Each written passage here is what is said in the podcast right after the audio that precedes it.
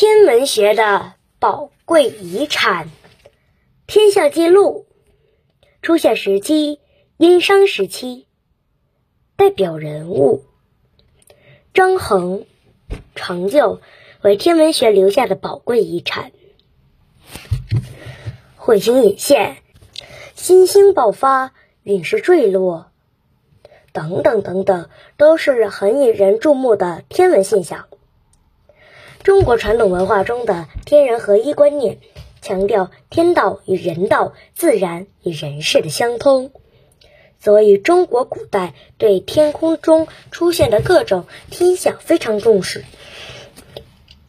宋代科学家沈括曾经近距离的看到过一次陨石，还把这件事情详细记录在他的作品《梦溪笔谈》中。一零六四年。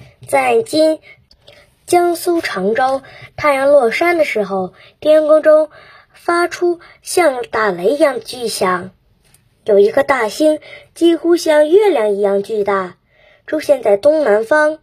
不一会儿，又移到西南方去了。又一声巨响，陨石落在了今宜兴县一个姓许的人家。远处和近处的人都看到了火光明亮冲天，许家的篱笆都烧毁了。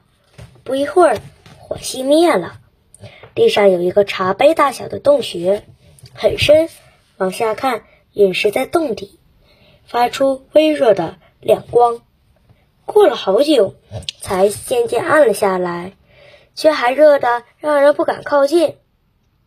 又过了很长时间，掘开了那个洞穴，才看到一个圆形的石头，还很热，大小像拳头一样，一头略尖，颜色像铁，也像铁那么重。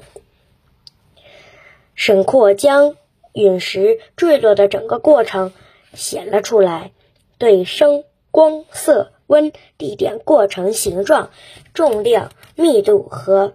坠落时间等做了全方面仔细的描述，成为了现在人研究陨石的宝贵材料。